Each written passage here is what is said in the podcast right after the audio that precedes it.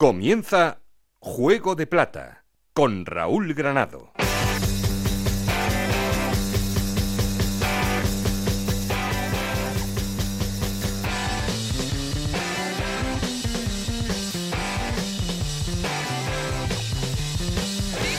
¿Qué tal? Muy buenas, bienvenidos a Juego de Plata, el podcast de Onda Cero en el que os contamos todo lo que pasa en Segunda División.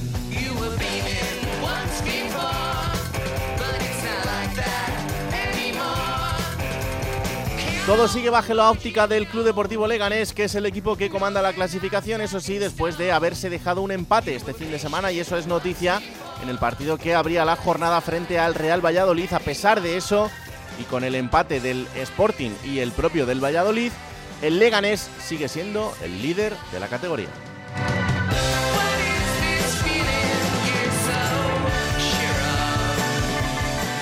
Le acompaña el Sporting en el ascenso directo y detrás de ellos y en playoff de ascenso Valladolid, Español, Eibar y Racing de Ferrol.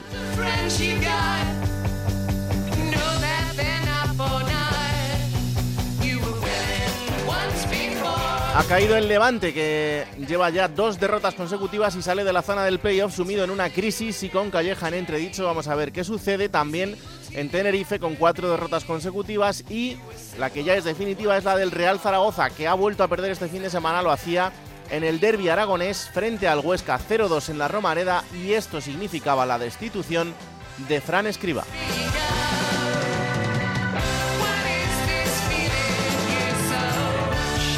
Sustituye en el cargo Julio Velázquez, que va a ser el nuevo entrenador del conjunto aragonés para saber si es capaz de encauzar un rumbo que empezó muy bien, pero que después se ha torcido y mucho. Y por abajo, en descenso, los cuatro equipos que perderían la categoría a pesar de haber sumado los cuatro esta jornada son Huesca, Amorebieta, Alcorcón y Cartagena. Como siempre queremos seguir en contacto con vosotros, para eso tenemos un perfil de Twitter que es arroba juego de plata, un correo electrónico juego de plata gmail.com. Aquí conmigo está el auténtico cerebro de este programa, Alberto Fernández, con Ana y Esther Rodríguez en la producción, con Nacho García los mandos técnicos, no estoy solo porque... Esto es Juego de Plata, el podcast de Onda Cero en el que te contamos todo lo que pasa en Segunda División.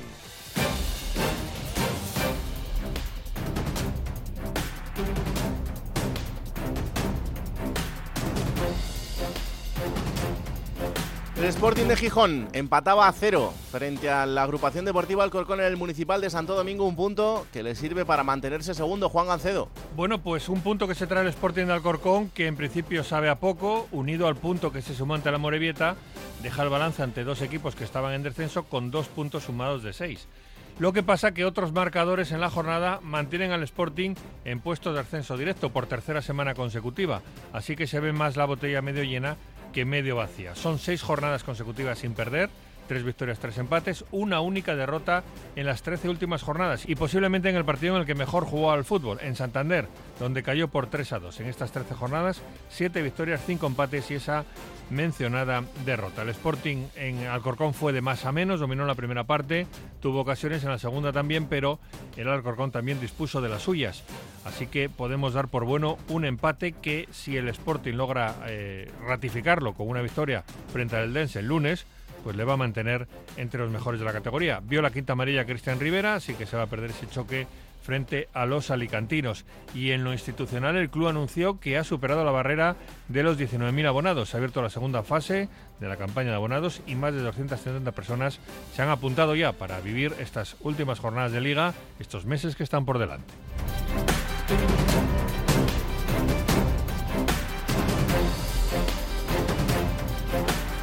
El Levante volvía a perder, lo hacía 2-4 frente al Racing de Santander, segunda derrota consecutiva fuera de los puestos de playoff. Jordi González. Lo primero y antes de nada, el susto morrocotudo del partido fue ese desvanecimiento de Roger Brugué, que finalmente Parece que todo queda en un susto y es que en los últimos instantes del tiempo agregado de la segunda parte, Roger Brugué se desvanecía en el terreno de juego. Luego sabíamos eh, que estaba totalmente consciente, pero que era fruto de un golpe que había sufrido en uno de los eh, pómulos eh, cerca del ojo y en ese momento había perdido la vista y por lo tanto había perdido el punto de inercia, por decirlo de alguna manera, en el eh, terreno de juego.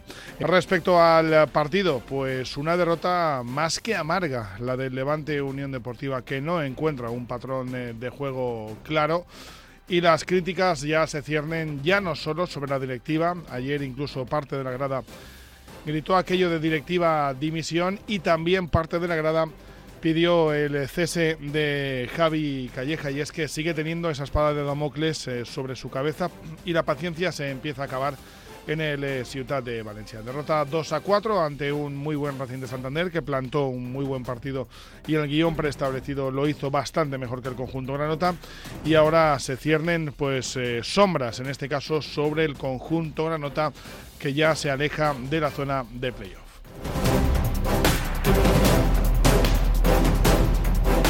Más aún se aleja el Tenerife que con cuatro derrotas consecutivas y después de la de este fin de semana más dolorosa todavía 2-0 frente a la Morevieta hace que la distancia sea cada vez más grande. Aleix Valero. En Tenerife, desde luego que ya podemos hablar de crisis de resultados, porque vaya curiosidad, cuando la décima jornada el equipo de Sergaritano se puso líder de segunda división, pues a partir de ahí empezó el declive. Dos empates, cuatro derrotas de manera consecutiva, además, han situado el conjunto blanqueazul lejos ahora mismo de la pelea por el ascenso directo, a entre comillas solo tres puntos de la zona de playoff, pero quedan sobre todo las malas sensaciones de ese Tenerife que se está deshaciendo como un azucarillo, ¿no?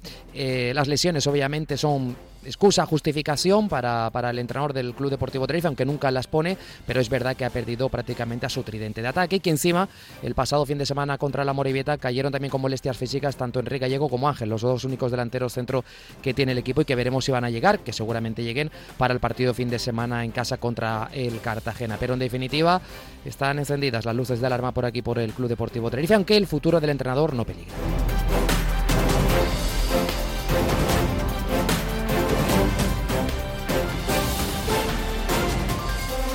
Mejor están las cosas por Oviedo. El conjunto asturiano ganaba 2-1 a Leibar en un partido importante, el de esta jornada, que le hace empezar a pensar en la remontada hacia arriba. Chisco García. Se puede decir que está el Oviedo de dulce y más en esta semana después de un grandísimo segundo tiempo ante Leibar en el que fueron capaces de remontar para sumar la novena jornada consecutiva pues puntuando. Y es que desde la llegada de Luis Carrión al banquillo los azules solo han perdido el primer partido del técnico catalán y en ese caso había dirigido apenas un par de sesiones de entrenamiento así que sería injusto imputárselo. Pese a la buena racha él es de los que pone pie en suelo y sobre todo no quiere que nadie pierda de vista cuáles son los objetivos. Y cuando ganemos pensaré esto es el momento en el que en el que hemos conseguido todo, ni cuando perdamos me vendré abajo. ¿no? O sea, hay que estar tranquilos y hay que ir a mirando a hacer un buen partido contra un rival difícil. Si conseguimos ganarlo, pues tendremos 25 puntos, que es lo que queremos, y, y seguiremos ahí. Ya veis que no hay objetivos a largo plazo en los planes de Carrión, sí los hay en la afición que sigue mirando a la zona alta, soñando con poder engancharse a ella. Lo mejor pues fijarse en intentar ganar el próximo partido y para ello también buscarán recuperar efectivos. Son muchas las bajas que tienen los azules. Se espera que Cazorla y Camarás al menos puedan estar en Andúa.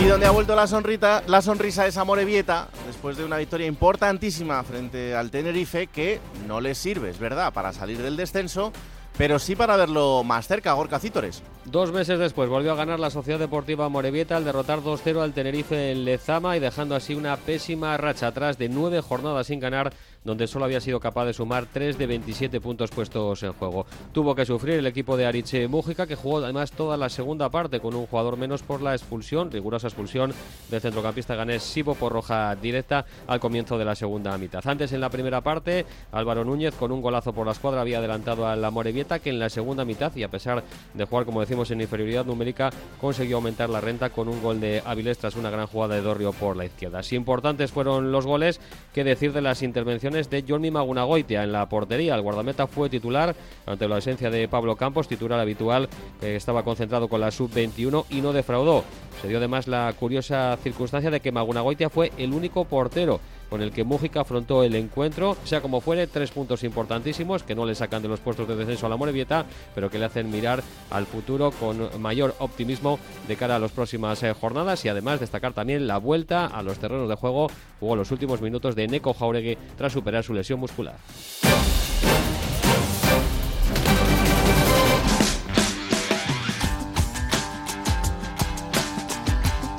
Juego de Plata. El programa que puedes escuchar a cualquier hora del día. Hola Alberto Fernández, ¿qué tal? Muy buenas. Hola Raúl, ¿qué tal? ¿Cómo estamos? Pues eh, jornada número 16 en segunda división y jornada en la que hemos vuelto a tener una destitución de entrenador. Sí, bueno, a ver, eh, era algo que, que, se podía esperar, que se estaba mascando en las últimas jornadas, ¿no? Y sorprende sobre todo después del gran inicio que tuvo el Real Zaragoza esta campaña, ¿no? Con esas cinco victorias seguidas, pero lo de Escriba pues ya no se sostenía. Y cuando ni el vestuario cree en ti, ni la afición cree en ti, solo hay una salida. Y, y lo que decimos siempre, la, la, parte más débil de la cuerda que se rompe es la, la del técnico que por otro lado, yo creo que era, era necesaria ¿eh? esa destitución mm. y un cambio de aires. Veremos si funciona el relevo. ¿eh? Que, bueno, hacía ya unos, unos añitos que no, que no entrenaba por España Julio Velázquez. Pero tiene una empresa complicada por delante, eh, porque la Romareda y el, y el, conjunto blanquillo no es, nada, no es nada sencillo. Me ha llamado la atención que de los de arriba solo ha ganado uno, el, el español. Cierto que ha habido un duelo directo entre Valladolid y, y, Leganés, pero bueno, el Sporting no ha pasado la victoria, eh, ha perdido el Eibar, ha perdido el Levante, el Racing ha empatado el Levante con, con, esa victoria, y de los de abajo, de los seis últimos, no ha perdido ninguno. ¿Es verdad? O sea, es, es llamativo porque han ganado eh, Huesca, Morevieta, el Alcorcón, el Cartagena han empatado, el Andorra, el Villarreal B también ha sacado un puntito. O sea, quiero decir que es. Sí, sí. Que. Se han puesto las pilas. Se han puesto las pilas y eso es muy buena noticia. Está, está bien porque refleja una vez más lo que es esta categoría, ¿no? Que, mm. bueno, pues está tan igualada que los de abajo no tienen por qué ser claros mm, favoritos para perder los partidos. Y junto con el español, la gran noticia ha sido esa del Racing, ¿no? Eh, mm. Con autoridad, con muchísima autoridad. Nunca decepcionan los partidos del Racing, ganando en el Ciudad de Valencia y bueno, yo creo que sobre todo volviendo a salir y que se vea esa esperanza y ese rayo de luz, ¿no? Porque tenía una mala racha el Racing de resultados y otra vez ha demostrado, ganando en un campo de un equipo favorito de ascender, que sigue estando ahí arriba y que no se ha descolgado. La mala racha ahora la tiene el Tenerife. ¿eh? Sí, muy mala. Y hay un síntoma hace un mes y pico, eh, cuando tuvo que ir a Anduba, mm. que era un partido en el que fue superior, pudo ganar y no lo hizo y así el Garitano se, conform se conformó con el empate. Y eso yo creo que le ha perjudicado porque es un mensaje que, lanzas y que luego tus jugadores lo absorben inconscientemente y para muchos otros partidos con un guion similar, mmm, el hecho de que te conformes con un empate, mmm, no, yo creo que ahí se, se han equivocado eh, así el Garitano y su cuerpo técnico. Tienen que ser un poco más ambiciosos. Si es que creen que tienen plantilla para ello, por lo que dicen, sí, de hecho, bueno, se ha hablado de estar entre los mejores, así que este Tenerife debería estar un poquito más arriba de lo que le estamos viendo en la clasificación, seguro. Bueno, pues eh, en el día de hoy vamos a dedicarle un ratito a hablar del Huesca, el conjunto ostense, que es el gran triunfador de ese derby aragonés, después de haber ganado en la Romareda y haberlo hecho de manera contundente con ese 0-2. Es verdad que no les sirve todavía para salir del descenso, pero sí para apretar muchísimo esa zona, ahora, ahora solo a un punto del Andorra. Hola Rafa Feliz, ¿qué tal? Muy buenas. Hola, muy buenas. Aquí estamos, eh, pasando en Zaragoza, la gente de Zaragoza, ¿no? Sí. Pasando la tristeza del pasado fin de semana. Sí, la verdad es que luego hablaremos un poco del Zaragoza cuando terminemos este repaso del, del Huesca, pero, mm, pero en el conjunto ostense, pues de momento sí que se ha instalado esa sonrisa, mm, por lo que supone ganar un derby y también, evidentemente, eh, por lo que supone el verse ya a un punto de esa zona de salvación.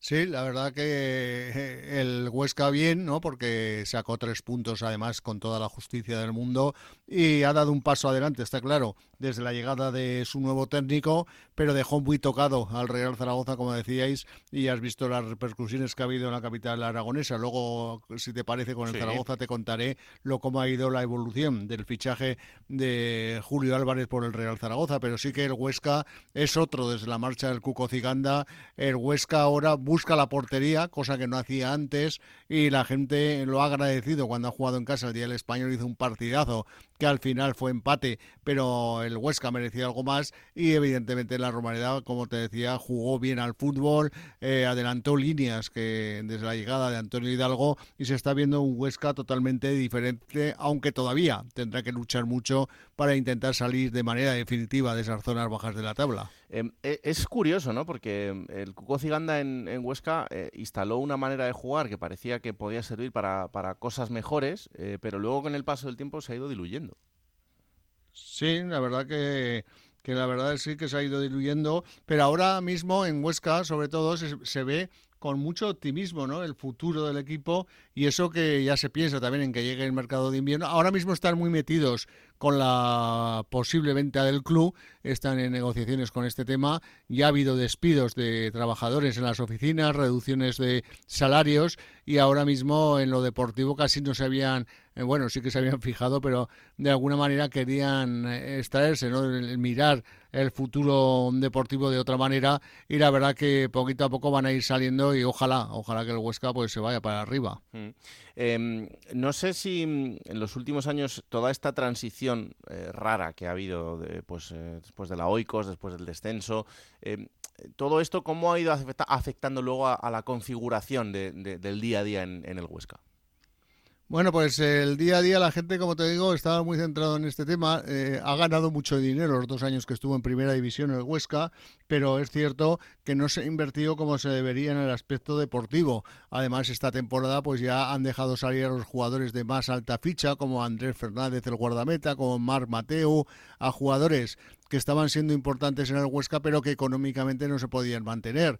La gente esto, pues claro, no lo entiende muy bien, ¿no? Porque dice, al fin y al cabo, ellos pagan su abono de temporada y pagan lo mismo, les da igual que se haya ido uno que otro. Lo mm. cierto es que tampoco a ellos les han rebajado el abono, por lo tanto, no lo entienden, ¿no? No entiende la gente el tema económico con el deportivo. Pero es cierto que, que estaba el Huesca pasándolo mal, no vamos a decir que estaba en una grave situación, pero sí que lo estaba pasando mal económicamente y por eso han visto que la única vertiente que hay por medio es la venta del club y el grupo Costa que se dedica a la venta de automóviles, eh, pues es una de las posibilidades que tienen y grandes de que se haga con eh, la, parte mayoritaria del club. ¿En, qué situación, Rafa, está Agustín Lasaosa y ese deseo de, volver al club?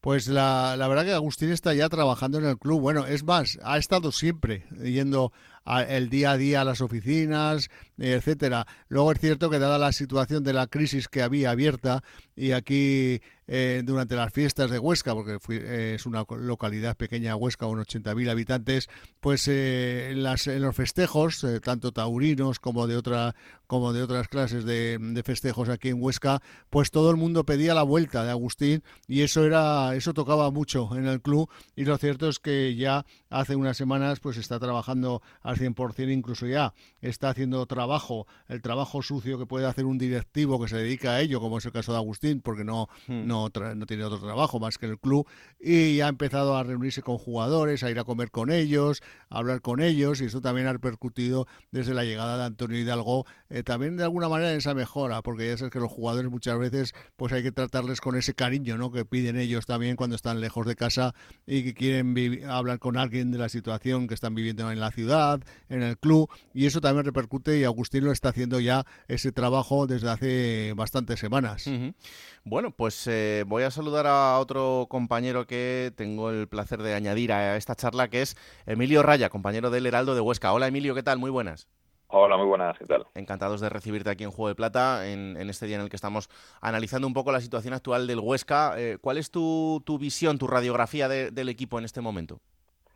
Pues la de la de un equipo al alza que, parece que está encontrando el camino después de un inicio de temporada muy complicado y, difícil en cuanto a resultados y, la, y todo lo que se vive en el club con el proceso de, de compra-venta y las estrecheces económicas y que ahora mismo parece que, ha conseguido revertir toda esa situación para que, que, le empiecen a sonreír los resultados en el campo con, y con eso pues también todas las aguas se calman y, lo que antes se veía negro, ahora después de los últimos resultados se empieza, se empieza a ver con, más color. Hmm. Eh, ¿Ves posible la, eh, no, la salvación, sino que el, rumbo se enderece y el equipo no tenga que estar en esta situación? Eh, a todo apunta ahora mismo a ello. Parece que, se ha encontrado un estilo de juego que casa bien con los jugadores que hay, los jugadores están, están contentos, eh, la afición está contenta con lo que ahora ve, eh, se está ganando, eh, se ha mantenido la, fortaleza defensiva, que bueno, ya era algo que más o menos se, tenía, se está añadiendo capacidad ofensiva y, fíjate, hace hace nada el objetivo era llegar a, a la primera vuelta, cerrar la primera vuelta con 20 puntos parecía eh, casi una quimera y ahora mismo ya se llevan 16 y, se ve que, es, algo que sí que, va a ser factible que se consiga.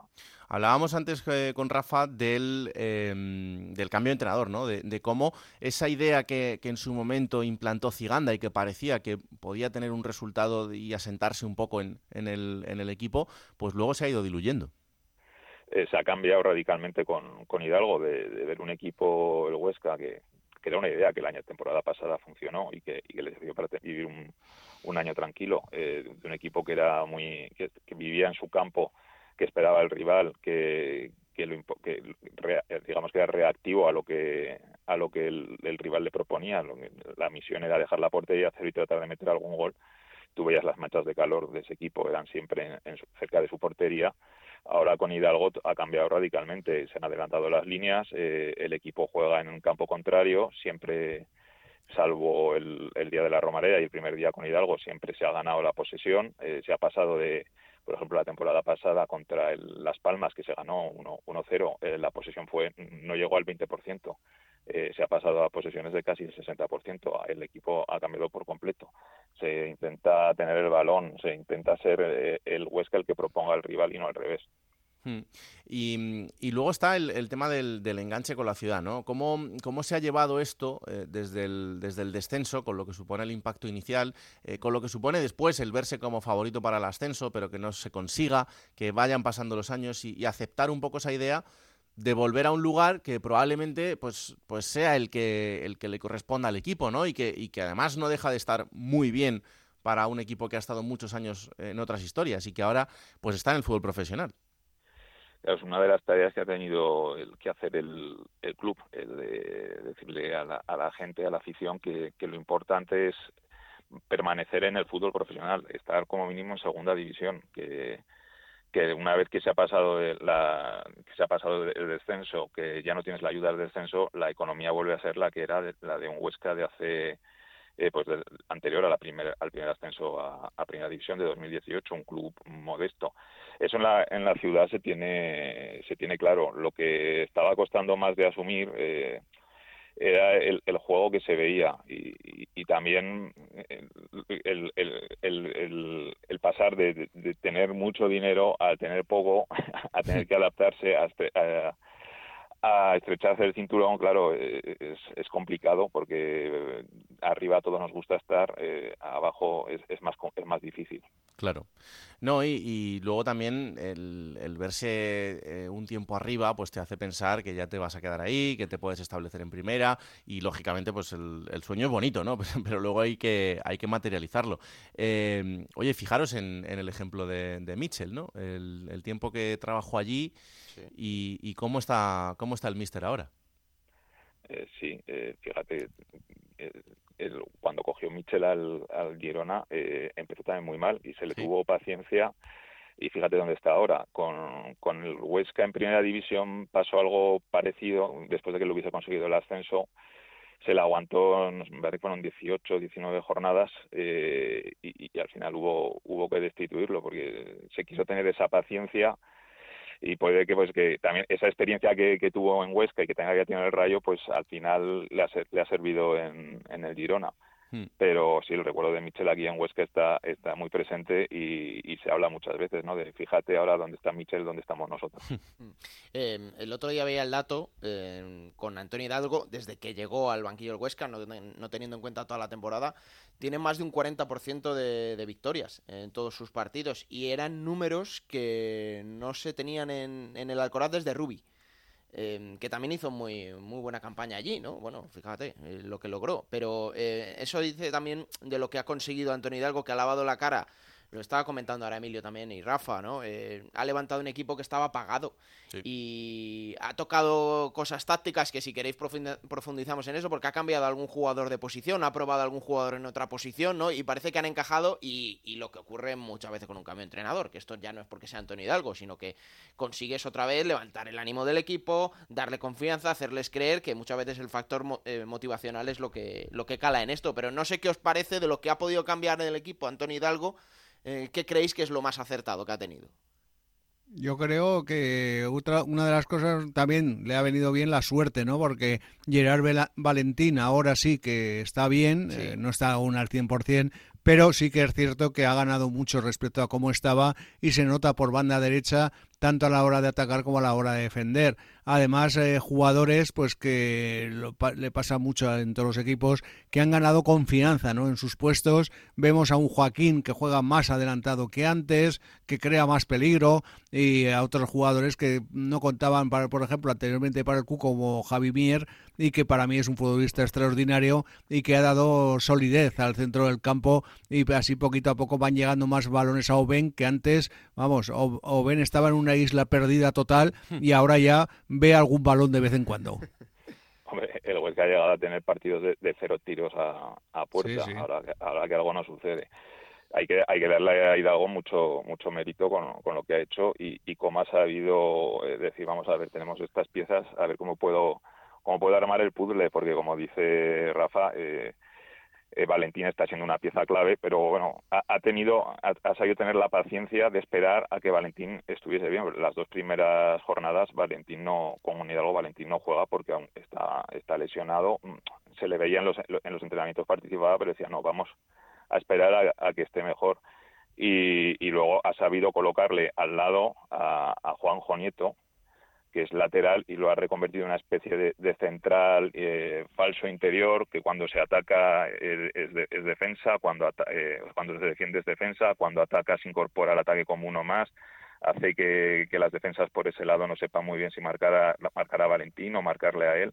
Ha sabido incorporar a, Mier también en ese perfil derecho más en el centro del campo para poder eh, cubrir las incorporaciones de, Nieto y Valentina a la derecha, eh, ha, reconvertido a Loureiro en lateral izquierdo, siendo que eh, él es lateral derecho, pero que en realidad hace funciones más bien de central.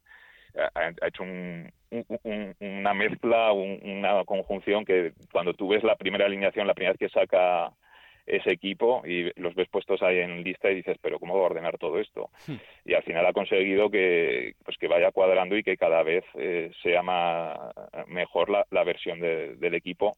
Tenía que decir que en contra, pues eh, la plantilla, ha reducido la plantilla, está apostando por, por 14, 13 jugadores, no mucho más. Pues fíjate que a mí, hombre, Antonio Hidalgo no es que le tuviera tampoco un bajo concepto, pero me ha sorprendido para bien, porque lo que le habíamos visto de entrenador, pues bueno, había tenido proyectos o, de un perfil muy bajo o mm. con muy poco recorrido y no, no había triunfado nunca en el fútbol profesional y ahora le estamos viendo que oye, es pronto también, ¿eh? Para todo, para poder defenestrar a la Sociedad Deportiva Huesca y ahora para darle como equipo salvado, ¿no? Pero, pero bueno, está dejando miembros muy positivos y, a mí me está sorprendiendo para bien. Reconozco que, que no le tenía mucha fe y fíjate lo que está consiguiendo. Bueno, pues vamos a desearle toda la suerte del mundo. De momento está en ese camino, a un puntito de esa zona de salvación y a partir de ahí pues se podrá pensar en, todo lo demás. Compañero Emilio Raya, Heraldo de Huesca, un placer eh, haberte disfrutado estos minutos por aquí con este análisis y espero que a final de temporada podamos volver a hablar eh, para celebrar que el equipo esté mucho más arriba. Esperemos que así sea. un abrazo enorme. Eh, Rafa, eh, hablábamos antes, apuntábamos a la situación del Real Zaragoza y las consecuencias que ha tenido este derby aragonés. Eh, bueno, pues era algo que era presumible en caso de que pasara lo que pasó, que es que el Zaragoza perdiese, esa destitución de Fran Escribá. Pero ¿cómo ha sido esa llegada de Julio Velázquez? Bueno, la verdad que si te atiendes a ya lo que pasó el sábado, ¿no? Eh, eh, poniéndonos en esa situación, eh, que no es ya el perder, es perder con el Huesca. Entonces eso duele hmm. muchísimo más a la afición. Una afición que en cerca de 29.000 aficionados se dieron cita en la Romareda y que prácticamente la llenaron y después del partido eh, se fueron eh, muy cabreados, incluso los jugadores tardaron más de dos horas en salir de los vestuarios porque no podían salir, porque había más de 400 aficionados esperando en la puerta para increparles que hay jugadores que a lo mejor no se lo merecían, bueno, no se lo merece ninguno, pero lo que hicieron con Francho Serrano, un hombre de casa, de la cantera, que está jugando, eh, intentando darlo todo sin estar al 100%, se ha vuelto a jugar sin estar bien recuperado y que sus padres al acabar el partido tuvieron que protegerle porque se le echó encima la afición para insultarle y para pedirle explicaciones de qué pasaba en el Zaragoza.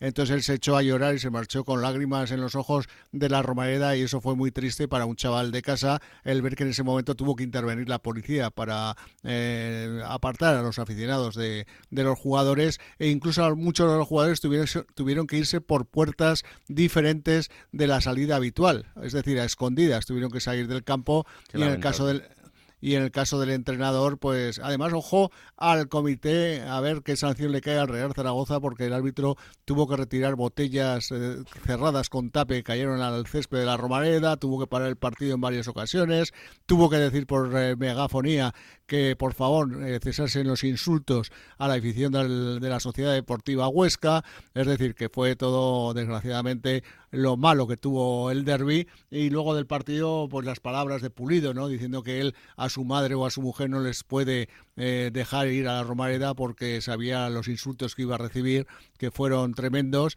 y por lo tanto el jugador estaba muy dolido, el capitán del, del Huesca.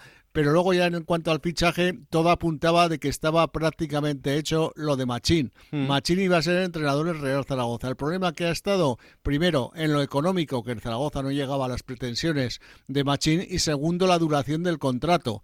Es decir, Machín quería esta temporada y la siguiente. Es decir, que cosa normal habitualmente en, los, en los entrenadores. El caso de Rubí, eh, Rubí no, no dijo que está esperando eh, que, que, haya hueco en primera división, que no pasa por su cabeza entrenar en segunda. Es decir, eso, y entonces ya la tercera opción era Julio Álvarez, aunque también es cierto que hablará, oye, perdón, Velázquez que aunque también es cierto que hablaron con, con Víctor Fernández, le preguntaron, dijo que no, él no se hacía cargo ahora del equipo, y que en el caso de Julio Álvarez, primero, ha aceptado el contrato solamente hasta final de temporada. Es decir, que a final de temporada se verá que las posibilidades de que siga o que no siga en el Real Zaragoza. Eh, es decir, que esa ha sido la cuestión fundamental, además de lo económico, de que el nuevo entrenador haya llegado al Zaragoza que hoy ha sido su primer entrenamiento ya con la plantilla y ya pues debutará el próximo el próximo sábado en Albacete en el banquillo del, Real Zaragoza, que no va a ser fácil.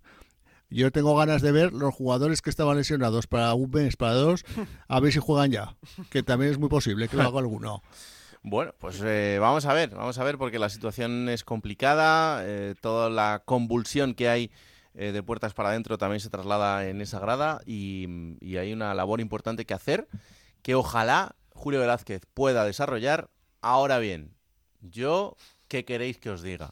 Fíjate, fíjate no lo veo. cómo es el fútbol que eh, bueno, a, una parte, no voy a decir a la afición del Real Zaragoza, a una parte del Real Zaragoza de la afición eh, le gusta la llegada de Julio Velázquez porque ven en él un entrenador con carácter, ¿no? Con hmm. que se enfada cuando le marcan un gol, que golpea el banquillo, porque venimos de eh, Fran Escriba, que es un perfil muy cauto, muy tranquilo, quizás mm, muchas veces más frío de lo que, que, puede demandar la situación. Y ahora parece que lo que necesita el Real Zaragoza es lo otro.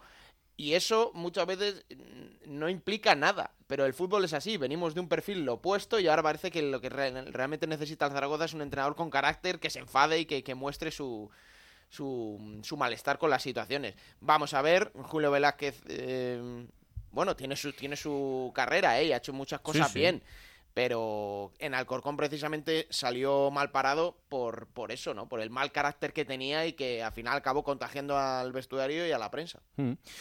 Bueno, pues eh, en cualquier caso su suerte será la del Real Zaragoza, así que esperemos que le vaya muy bien a Julio Velázquez en el trabajo que ha iniciado ya como entrenador del conjunto Maño. Rafa, hablamos, un abrazo enorme. Un abrazo para todos. Seguimos en Juego de Plata con Raúl Granado. Bueno, pues venimos de analizar la situación de este Huesca, después de haber ganado el derby aragonés y de haberlo diseccionado un poquito eh, con nuestros compañeros en la tertulia. Ahora tenemos comunicación con uno de sus futbolistas, con Miguel Loureiro. Hola Miguel, ¿qué tal? Muy buenas. Hola, buenas. Encantados de recibirte aquí en, Juego de Plata y, más después de, de, un partido como este, que mm, imagino que al final sí, son tres puntos, pero la semana como que se encara de otra manera, ¿no? Sí, sí, totalmente. Muchas gracias. Pues la verdad es que sí, ¿no? Que al final es, un partido bueno, muy importante para, nuestro club, para nuestra afición y, bueno, también por, por nuestra situación, pues era fundamental conseguir los tres puntos y, la verdad es que siempre ayuda y da energía para, para afrontar lo que viene. ¿no?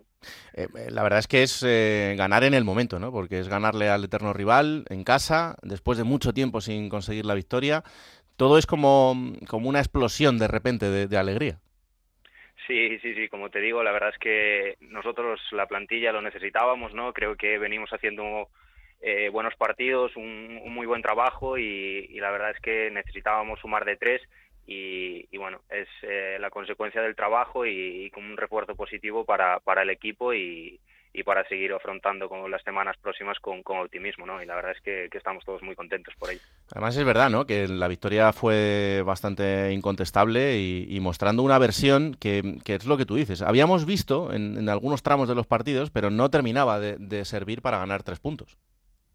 Sí, y la verdad es que ahora estamos consiguiendo pues eh, ser sólidos, que, que nos lleguen poco, que seamos un equipo difícil de bueno de al que es difícil atacarle y, la verdad es que por ese lado pues estamos estamos contentos con el trabajo y también es positivo que, cada vez conseguimos generar más situaciones de peligro en, área rival y, bueno eso también nos está ayudando pues a, a sacar los partidos no entonces bueno a seguir trabajando en, esa línea y, y con optimismo de, cara al futuro.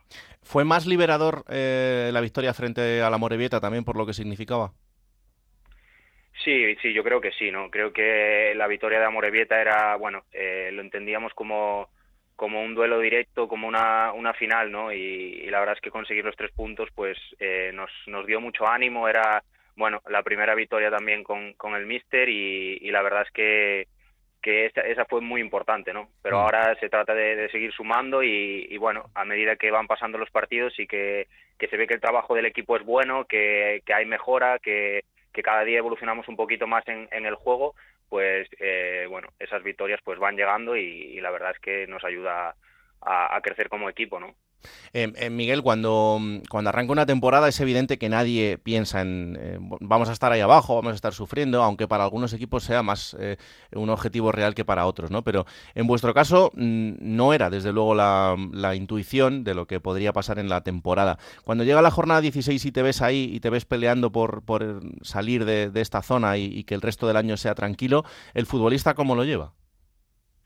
Bueno, nadie, yo creo que nadie afronta la, la temporada pensando en, en, estar ahí, ¿no? Pero es verdad que, que la categoría pues es, es un poco así, muy igualada y, si tienes un, mal inicio, pues eh, bueno, cuesta, cuesta salir porque todos los equipos compiten, en, en todos los equipos eh, son muy duros y, bueno, también un poco que creo que, que al final hay un montón de, de clubes con muchas expectativas y, vemos cada año pues que la categoría eh, bueno, pues te, presenta dificultades y, a nosotros pues nos, tocó un, mal inicio, ¿no? y es cierto que, a nivel mental hay que ser fuertes, hay que también ser conscientes de, cómo es lo que, como, como digo, la categoría, de, que estas situaciones se dan todas las temporadas y, ser lo, bueno, lo suficientemente maduros como plantilla, como, como grupo, para tener tranquilidad, para confiar en, el trabajo, para confiar en, el día a día y poder sacar la situación adelante, ¿no? Creo que ahora, bueno, eh, como nos pasa a todos los futbolistas, creo que cuando los resultados llegan, pues la confianza aumenta y eso también se, se refleja un poco en el, en el campo. ¿no? Mm. A ti no te va a sorprender esta situación porque viniendo de, Lugo, pues eh, evidentemente no, no, es algo que sea novedoso, pero eh, eso también te, te, ayuda un poco más a, decir, bueno, eh, yo ya sé cómo funciona esto, aquí hay que tener tranquilidad, que esto es muy largo. Sí, totalmente, ¿no? La verdad es que me ha tocado vivir otras situaciones parecidas en, eh, bueno, todas las, tres temporadas que he estado anteriormente en segunda división, pues me ha tocado vivir escenarios parecidos, ¿no? Y, situaciones de, estar abajo y de salir y, bueno, y otras de, más complicadas, pero bueno, es lo que dices tú, sí que a nivel a nivel personal pues te ayuda un poco a tomártelo con más tranquilidad, como sabiendo, sabiendo pues eh, la importancia de, esto, de bueno, de, confiar en los compañeros, de de transmitir esa, esa tranquilidad, ¿no? De que hmm. la gente no, no, se ponga nerviosa, de que no, no nos lleve todo esto a, a meternos en, en, una espiral negativa y, bueno, yo creo que el nivel de la plantilla es, es bueno, que creo que tenemos nivel suficiente para competir y ahora lo estamos demostrando, ¿no? Entonces, bueno, pues a partir de ahí eh, creo que, estamos creciendo y, que vamos a, salir de esta situación. Y en una de estas, Miguel, em, yo sé que lo del semana a semana es, es más importante que nunca, pero cuando un equipo em, se convence de que ese no va a ser su futuro en, en, la temporada, sino que está preparado para otras cosas, es importante que lo piense y que diga, eh, sí, semana a semana, pero, pero nosotros no tenemos que estar luchando por la permanencia, o, o no tanto. Bueno, no, no tanto, ¿eh? te diría que al final es un poco lo que comentaba antes, eh, la realidad de la categoría es la que es y ahora mismo mm, estábamos ahí, estábamos donde estamos, ¿no? Nuestra realidad es la que es, entonces hay que ser conscientes de, de dónde estamos y cuando, cuando, o sea, cuanto antes asumas una situación, antes vas a poder hacer lo, lo necesario para salir de ella, ¿no? Entonces tampoco creo que pudiésemos marcarnos ahora mm, objetivos más grandes a largo plazo, ¿no? Creo que, que a, pesar de que siempre suene atópico, creo que ahora mismo nuestra realidad y la realidad en la que nos ha colocado la categoría es, es para, para pensar en el día a día y para pensar en el partido de, este viernes, ¿no? Hmm. Y, y, en eso estamos y creo que también eso ha sido, eh, en, en, cierta medida, creo que ha sido... Mm, una virtud del equipo no estas semanas que, que, desde la llegada del nuevo mister pues hemos conseguido focalizarnos en, en, única y exclusivamente en el partido de la semana siguiente y eso nos ha ayudado pues a, a bueno a centrarnos un poco más y a, a conseguir pues eh, focalizarnos eso mejor y, afrontar el partido de la semana siguiente mejor, ¿no? Y es, es lo que nos ha sacado de, un poco de esa situación de urgencia, ¿no? Eso te iba a decir, que en, esta tertulia previa en la que hemos diseccionado un poco el, momento del Huesca, los contertulios hablaban del cambio de entrenador y lo que ha significado la llegada del míster. ¿Qué, ¿Qué tecla interna os ha tocado a vosotros para que lo veáis de otra manera?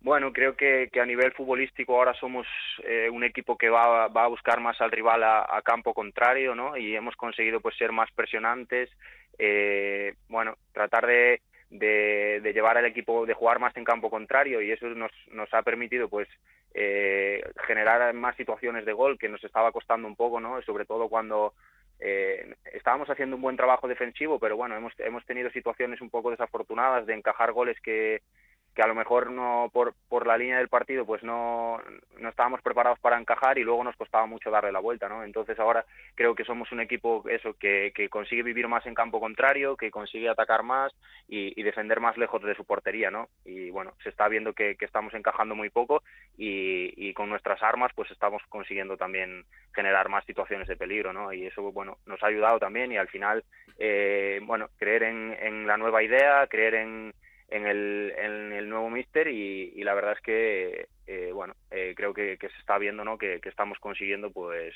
pues generar lo, necesario para, para, sacar los partidos adelante. Hmm. Hola Miguel, ¿qué tal? Muy buenas. Eh, yo quería preguntarte porque habéis ganado en Santo Domingo el Alcorcón, habéis ganado en Bilbao la Morevieta, el otro día ganasteis en la Romareda al Real Zaragoza. Fue, tendréis ganas ya de ganar en casa algún partido, ¿no? Para dar a la afición lo que se merece.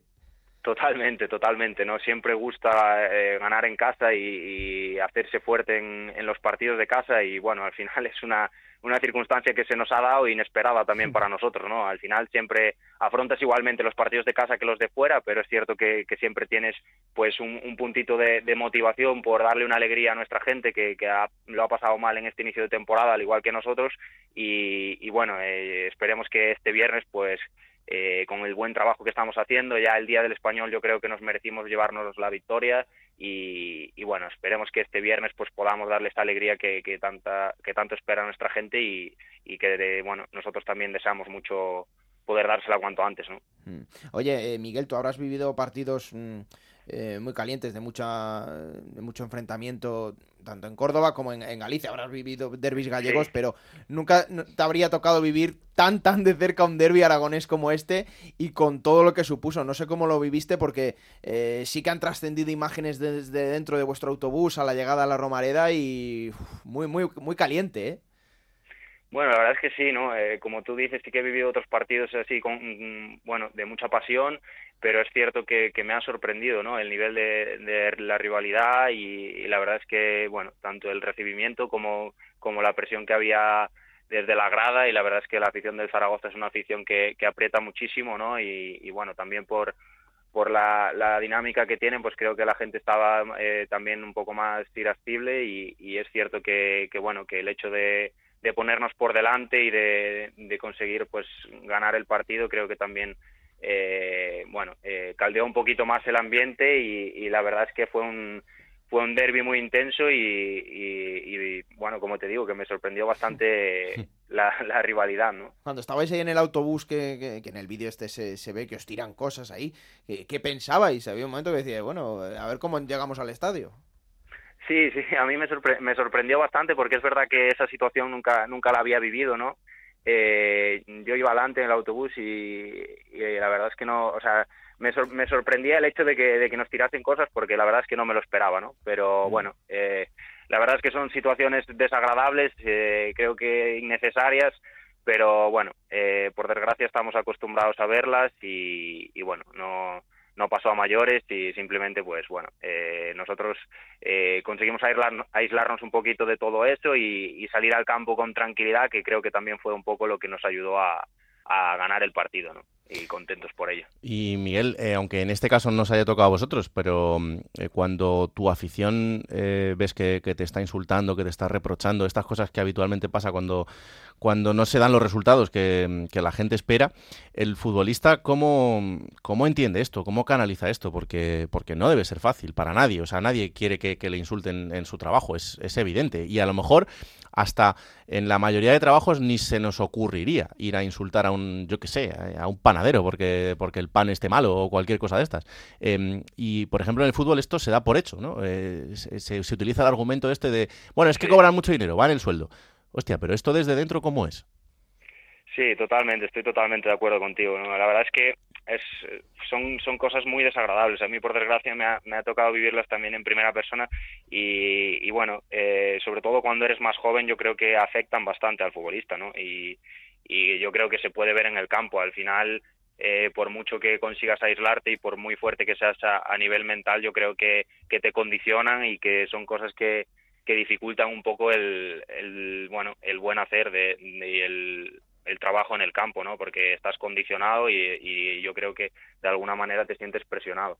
Eh, la verdad es que, bueno, eh, como dices tú, es algo que está, a lo que estamos acostumbrados y, y no, no es, yo creo que no es positivo para nadie, ¿no? Porque mm. al final eh, todos tenemos que entender que, que el, el bien del, del equipo es o sea el jugador es el que más quiere el que más quiere ganar. Eso siempre es así no y cuando no salen las cosas no es por falta de, actitud ni hay muchos el fútbol es mucho más complicado que eso hay muchas más variables que entran en juego y, creo que, el jugador es el primero que, muestra implicación y, que quiere que las cosas le salgan bien aunque solo sea por egoísmo porque al final de cómo te salga tu trabajo va a depender tu futuro no entonces creo que que por ese lado pues deberíamos de ser todos un poco más empáticos y, y entender que o sea cada uno es libre de manifestar, pero siempre con educación y, con respeto, ¿no? Creo que, que sería lo, más importante y, sería algo que nos, nos, haría evolucionar a todos, la verdad. Pues sí, y bastante necesario. Y aunque solo sea porque la gente demuestre que tiene al menos dos neuronas, no, no solo una. Pero bueno, esto va a ser más complicado de lo que nosotros querríamos. Y también tenemos parte de culpa muchos de los actores que, que vamos circulando alrededor del mundo del fútbol. Pero para eso también tenemos que tener nosotros dos neuronas, y no, no solo el aficionado. Miguel, un placer enorme. Eh, que ojalá la victoria de este fin de semana se traduzca en muchísimas más, que os haga tener esa tranquilidad que, estáis buscando y que podamos hablar a final de temporada para celebrar eh, puestos más altos en la clasificación. Vale, pues un placer estar aquí. Muchas gracias a vosotros. Un abrazo enorme, Miguel Loureiro. Un abrazo, hasta luego. Ahí está, eh, Miguel Loureiro, el protagonista, el futbolista de la Sociedad Deportiva Huesca. Una pausa y seguimos.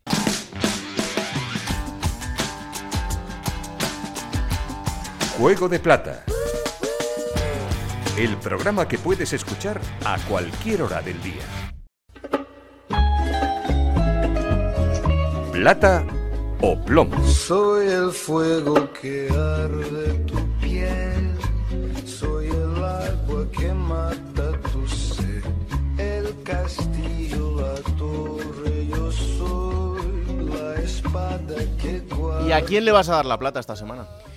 Pues ya tocaba, ¿eh? Porque lleva unas jornadas mm, que lo estaba mereciendo, la verdad. Eh, en concreto, seis jornadas, siete si contamos las que lleva sin perder, que es Carrión, el entrenador del Real Oviedo, que este sí que le ha lavado la cara al equipo. Ya ves. Y es lo que muchas veces se, se presume, ¿no? De cuando los equipos aguantan a los entrenadores, que luego llegan los premios, es verdad, pero otras veces sí que se necesita cambiar de entrenador. Y en el caso de Cervera había algo enquistadísimo en, en el Real Oviedo y acertaron, acertaron con el cambio de Carrión porque en una racha muy buena y ya era hora merecida esta plata para el entrenador catalán. Te pones a pensar, va a ser un punto de inflexión, pero ahora vamos el domingo a Miranda, va a ser jodido. Eh, si perdemos tampoco pensaré, vaya mierda, si ganamos no pensaré, estamos en primera. Eh, hay que hacer las cosas bien, llevamos haciendo las cosas bien tiempo, unos días mejor, otros peor. Eh, hoy, por ejemplo, la primera parte peor, la segunda mejor. Pero esto se trata de seguir y seguir y seguir, ir a Miranda a hacer un buen partido, a intentar ganar y, y a intentar ser, eh, por lo menos yo voy a ser eh, recto en mis pensamientos, ni cuando ganemos pensaré esto es el momento en el que en el que hemos conseguido todo, ni cuando perdamos me vendré abajo, ¿no? O sea, hay que estar tranquilos y hay que ir a Miranda a hacer un buen partido contra un rival difícil. Esto ya lo hemos oído esta temporada, ¿no? Sí, tan- alguna vez. No, que si som- somos una mierda y luego somos Eh. eh, na- más, más comedido, ¿eh? Carrión, pero bueno, no es la primera vez que lo escuchamos. Aunque ya merecía el bono de Carrión una, una plata. ¿Y el plomo? Pues el plomo no se lo voy a dar nadie, a nadie en concreto, pero sí ¿A un ente? voy a rescatar eh, de ¿Al lo que estábamos hablando antes con Rafa Feliz, ¿no? Sí. He sacado un extracto de la salida en concreto de Sergi Rich, jugador del Real Zaragoza del estadio de la Romareda, Mm. donde había un grupo de aficionados, no pequeño, eh, esperándole. Sí es pequeño el grupo que se lanza hacia él, a hablar con él y casi a encararse. Escucha porque es un momento muy desagradable.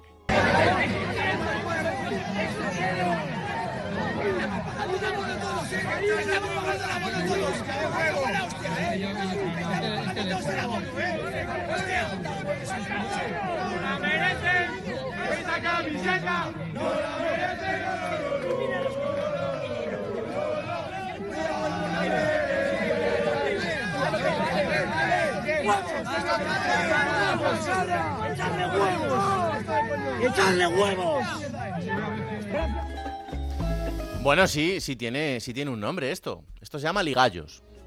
Sí, correcto. Y es el grupo ultra del Real Zaragoza.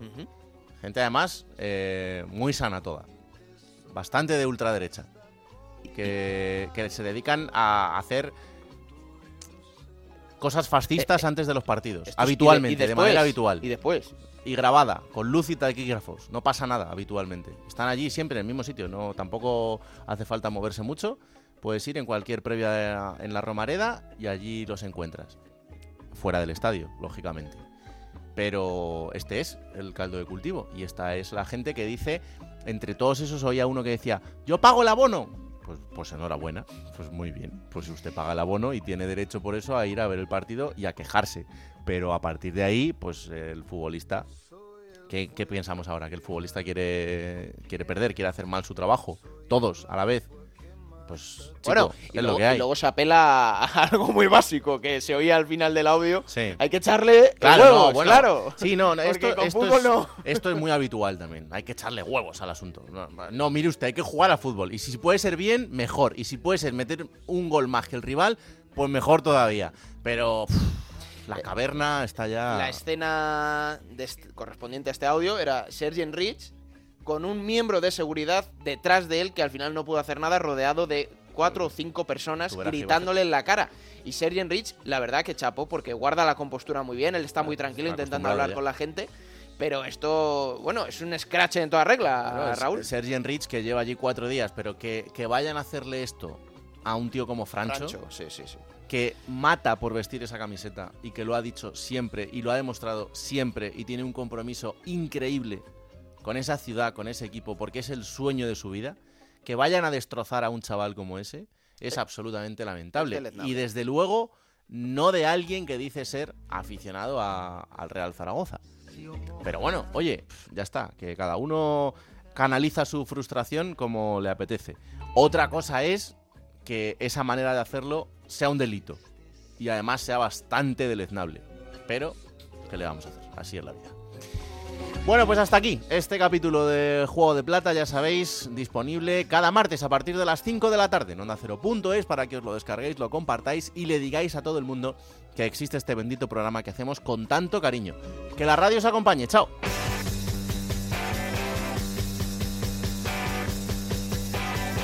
Raúl Granado, Alberto Fernández, Ana Rodríguez.